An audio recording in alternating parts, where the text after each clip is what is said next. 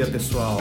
Mais uma vez aqui agora com uma voz mais calma, né? Mais, mais serena. Não peraí, aquele... peraí, Samu, peraí, peraí, cara. A gente combinou que você vai pôr energia, que você vai ah, gritar, que você vai fazer igual o Thiago. Não, não é, não é o meu perfil. Não, meu perfil é mais esse perfil constante, uma voz mais, Mais suave, tranquila, é isso? Tá suave, uma voz de sabedoria aí na sua casa, no seu lar.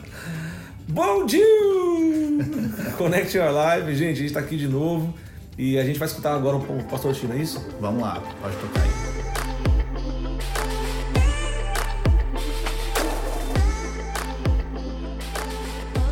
Olá, queridos amigos, graça e paz do Senhor Jesus. Bom estarmos juntos, continuarmos nessa jornada com o apóstolo João, colocando as lentes de João, né? Tentando ver o caminhar de Jesus sobre a, a perspectiva desse apóstolo que é um cara tão sensível que consegue enxergar além ah, do que os outros. É verdade, ele tem uma visão diferenciada, né? Uma, uma- ele consegue en- enxergar nas entrelinhas. Ah, João consegue dar destaque para para situações e vivências de Jesus que o- o- outros escritores não deram. E por isso que a Bíblia é maravilhosa, né? Porque inspirados pelo Espírito Santo, ah, cada um sobre uma perspectiva constroem uma narrativa dos passos de Jesus. E, eu- e durante esse mês a gente está estudando João.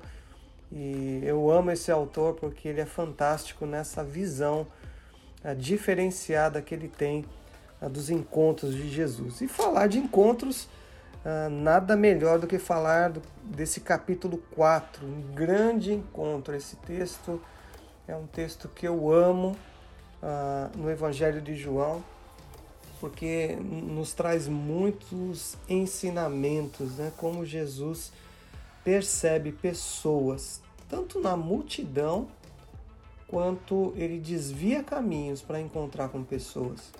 Quem sabe essa é a situação de hoje sobre a vida de alguém que está nos escutando. É como se Jesus estivesse desviando o percurso para ter um encontro com você. Isso é muito lindo, é muito lindo a gente poder ter encontros com Jesus. A Bíblia já nos mostra lá em Gênesis, né, da visita do Senhor, na viração do dia no Éden, para ter comunhão com Adão, com Eva. E tudo que nós queremos, desejamos para esses dias é que você possa crescer ah, na fé, no conhecimento e nessa vida devocional que promove encontros com Jesus. Versículo 4 diz o seguinte: Era-lhe necessário passar por Samaria. Parece que Jesus desviou um caminho para encontrar uma pessoa simples, uma pessoa discriminada, com certeza. Você imagina uma mulher que teve cinco casamentos, né? Se ela era bem vista na sociedade, já estava no sexto relacionamento. Tanto é que ela vai buscar água em um horário que não era comum para as mulheres fazerem isso. Esse texto é muito rico e você precisa ler. Por favor, leia todo esse capítulo para você entender todos os elementos dessa história. Mas a gente quer pegar alguns insights aqui para nossa meditação e reflexão de hoje. Ah, Jesus faz uma provocação. Quem pediu água? Jesus pediu água para ela. Às vezes Jesus nos pede algo ou nos faz uma pergunta porque tem uma, uma provocação por trás. Jesus pede água para ela, né? E olha a resposta dela: Como o Senhor, sendo judeu, pede a mim, uma samaritana, água para beber? Jesus faz uma provocação daquela mulher, não interessado na água que ela poderia dar, mas interessado no coração dela. Quantas vezes a gente tem o nosso coração trancado por segredos, né?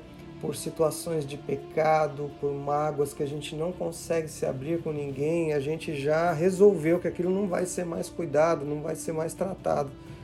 Mas Jesus conhece o íntimo do nosso coração, a cura em Jesus, a libertação no Senhor Jesus.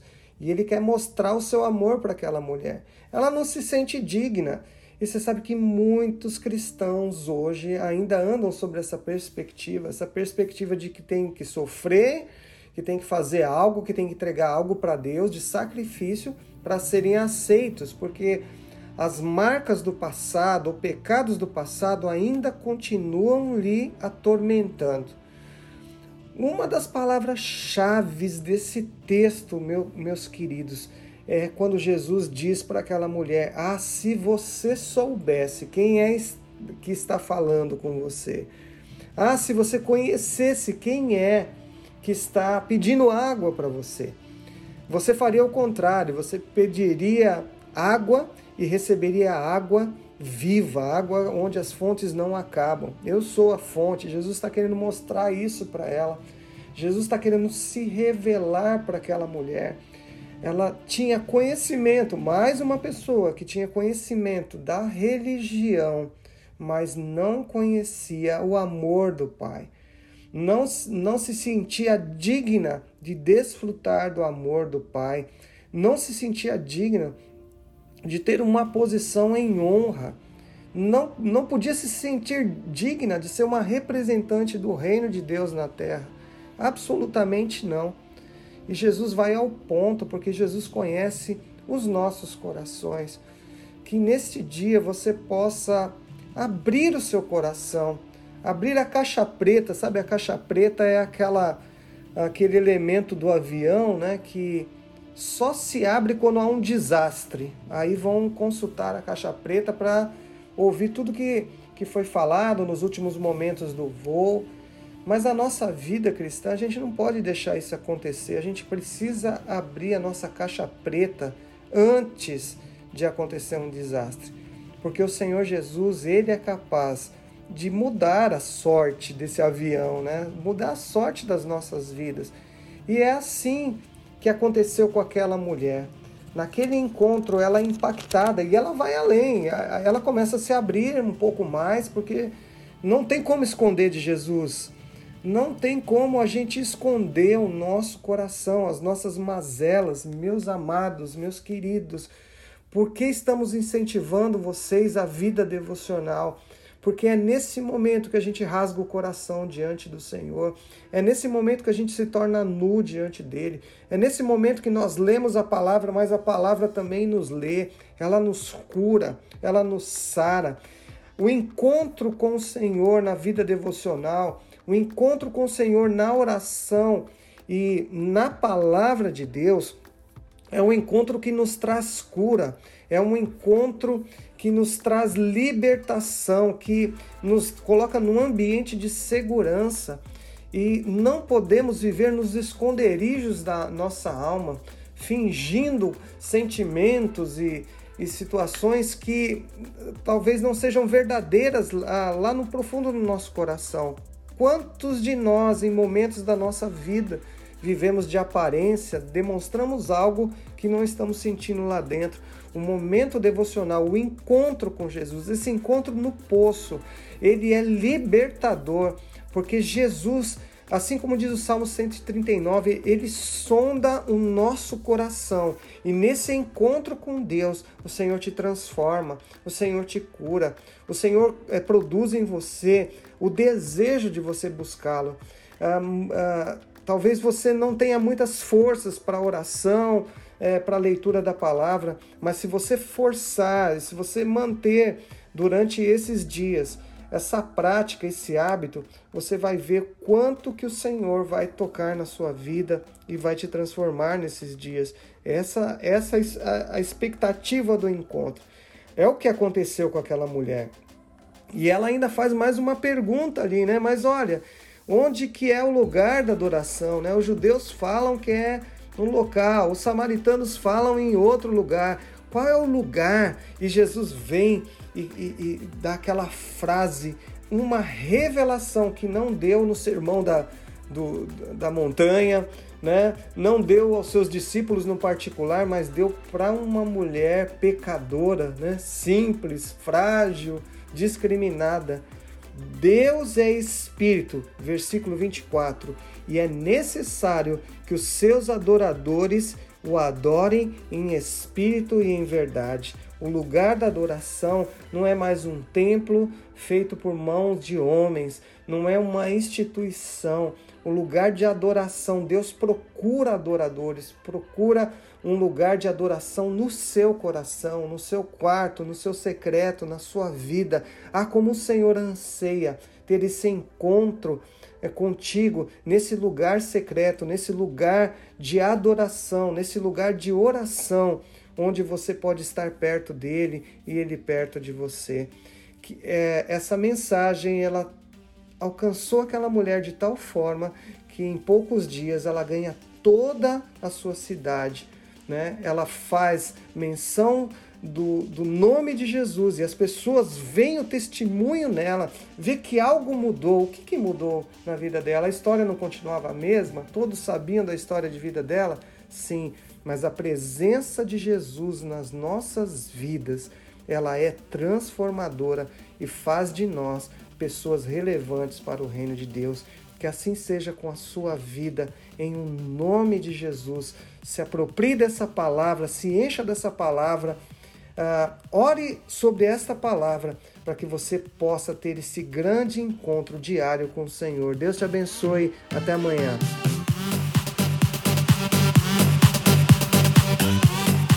Que legal, pessoal. Que legal essa reflexão que o pastor Chinho trouxe para a gente no capítulo 4 de João.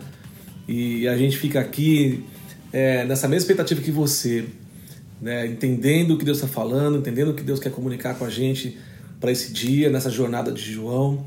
É, eu sei que algo tem acontecido no seu coração, porque também tem acontecido no nosso aqui.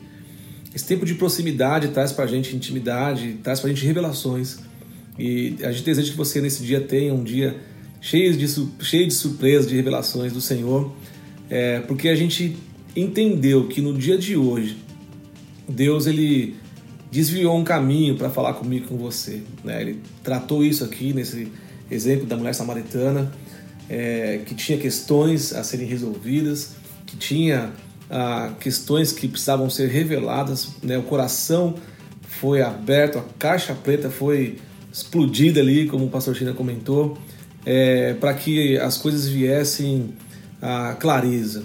Né? Jesus, ele, nos seus encontros, eu vejo que ele promove uma grande clareza da situação e por conta dessa clareza acaba assim saindo um, um um destino para quem encontra com ele, né? Então aqui a gente vê o desvio de um caminho para endireitar um caminho, endireitar para sempre. Então eu, eu, eu creio, é, Samu, que a gente está aqui hoje sendo privilegiado, participando desse encontro, olhando essa narrativa que tem sido fantástica para nós. E a gente tem é, o privilégio de comentar aqui um, um áudio, uma reflexão do pastor China, e isso com certeza vai instalando algo no nosso coração. É uma vida sendo gerada, é uma vida com devocional. É, e a gente tem escolhido também esse lugar de adoração, né? É. Padovan, você já notou que quando as criancinhas são pequenas, elas têm aquela idade que elas fazem várias e várias perguntas? Sim.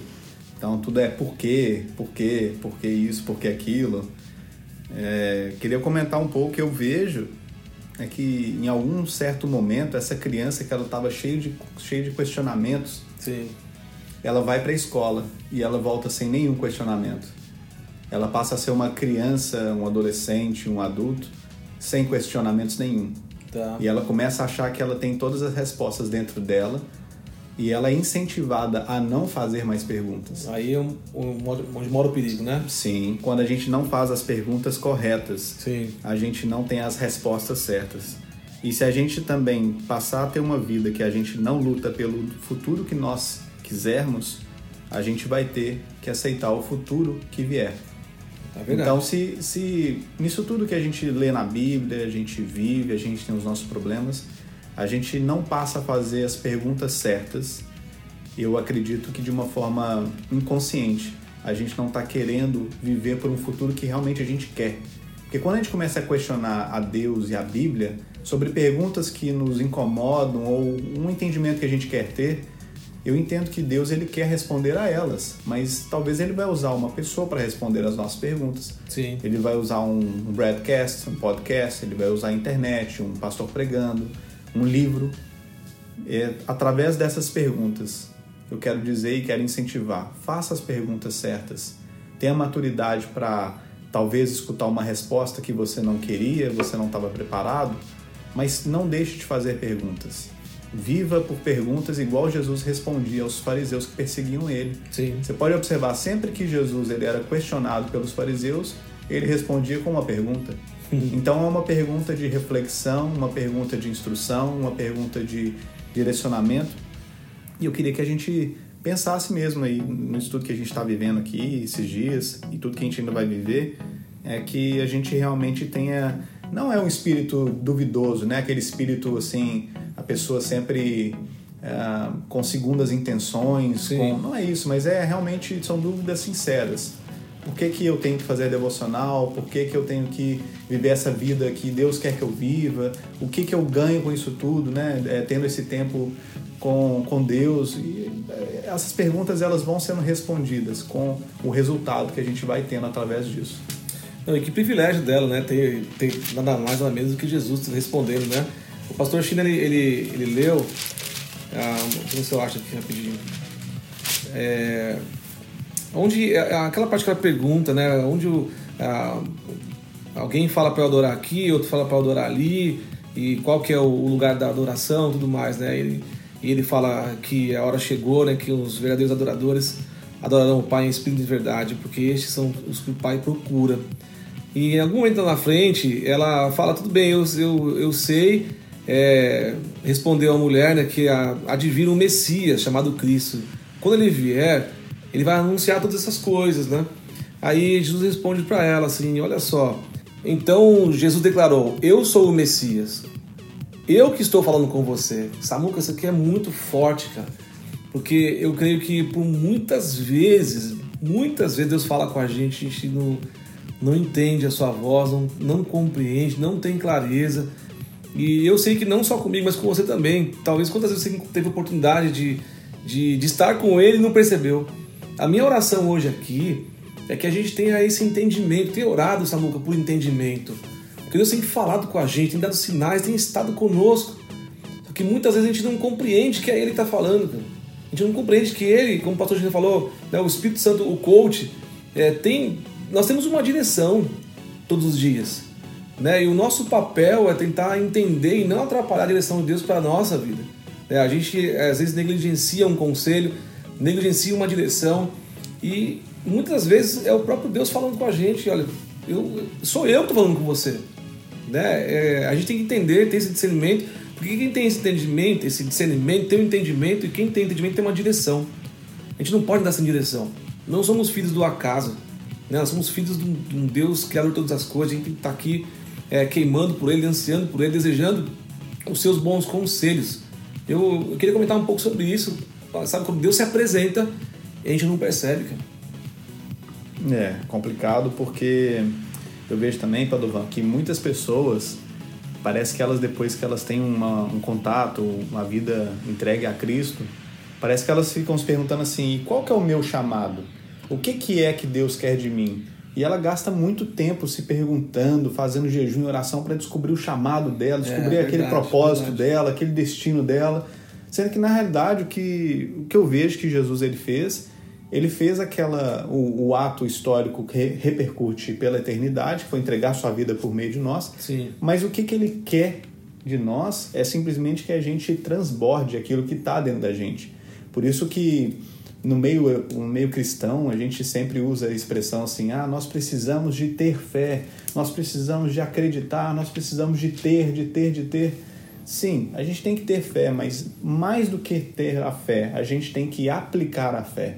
Porque quando a gente aplica a fé, a gente está transbordando aquilo que nós já estamos cheios. Amém. Então Amém. não faz sentido a nossa caixa d'água espiritual tá lá na tampa mas ninguém está recebendo aquilo porque ela só está no máximo. A gente tem que é, se conectar de um jeito e deixar o Espírito Santo fluir através de nós, de uma maneira que essa água agora ela vive transbordando. Mas como é que a gente vai transbordar essa água? Através de busca, através de problemas e questionamentos que a gente tem, que a gente recua, a gente é, busca um entendimento de lugares diferentes, a gente conversa com pessoas diferentes a gente ativa uma frequência diferente que a gente já estava acostumado, sempre daquele mesmo jeito, sempre com as mesmas pessoas, sempre da mesma maneira, Sim. sempre do mesmo jeito. Nunca vai ter um resultado diferente. É por isso que quando a gente começa a permitir que Jesus comece a nos questionar e a gente questione, a gente interaja nesse relacionamento novo, é que a gente começa a ter um acesso a coisas mais profundas que Deus ele quer nos mostrar através da sua palavra, através de pregações. Então a gente começa a fazer uma ressignificação do nosso olhar. O nosso olhar não passa, é, ele, não, ele não se torna apenas aquele olhar que é sempre o mesmo olhar de sempre, mas é um olhar que sempre ressignifica. É um olhar que julga menos, é um olhar que se compadece mais, que tem mais paixão, que tem mais compaixão, e não um olhar que antigamente era um olhar de fariseu sensacional. Eu, a minha oração, nossa oração hoje aqui é que você tenha sede, né? que você tenha fome. É, eu creio que, que as pessoas que não têm sede hoje, nessa geração, elas estão doentes. Né? Pessoas que, que a gente vê que não tem fome, que fica sem comer, literalmente sem comer, são pessoas doentes. Né? Quem não tem fome e quem não tem sede são pessoas doentes eu queria enfatizar isso, né, e profetizar e orar que a partir de hoje você atendesse esse convite irresistível de Jesus. Que ele fala: se alguém tem sede, venha a mim e beba. Deus tem uma, uma promessa de uma fonte inesgotável de vida para você. Então que você passe agora em nome de Jesus a ter sede, a ter fome, a desejar Ele, a aceitar os convites dele. Né? A gente falou coisas lindas aqui ah, e reveladoras que trazem para a gente clareza e ensino e que nos, nos, dá direção. Mas você precisa se render a isso, né, Samuca? Tem que se, tem que se render à vontade de Deus, aceitar o convite dele. Olha, eu tenho uma. Eu, eu tenho a solução do seu problema, eu sou a sua resposta, sou eu que estou falando. Voltar ao princípio. Volta ao princípio, se reconecta com ele, nasça de novo, mas seja liberado nessa, nesse relacionamento. Esse é o nosso desejo. A gente está encerrando aqui a nossa semana. Segunda-feira a gente volta com mais um episódio na Jornada de João. E que você tenha um dia assim, é, cheio da presença, cheio de conexão, cheio de novidades e com uma fonte de vida instalada no seu coração. Certo, Samuca? Certo, muito certo. Gente, obrigado por essa semana. Desejo que o Espírito Santo continue falando pra, com vocês e que vocês tenham um final de semana muito abençoado. Forte abraço. Valeu, gente.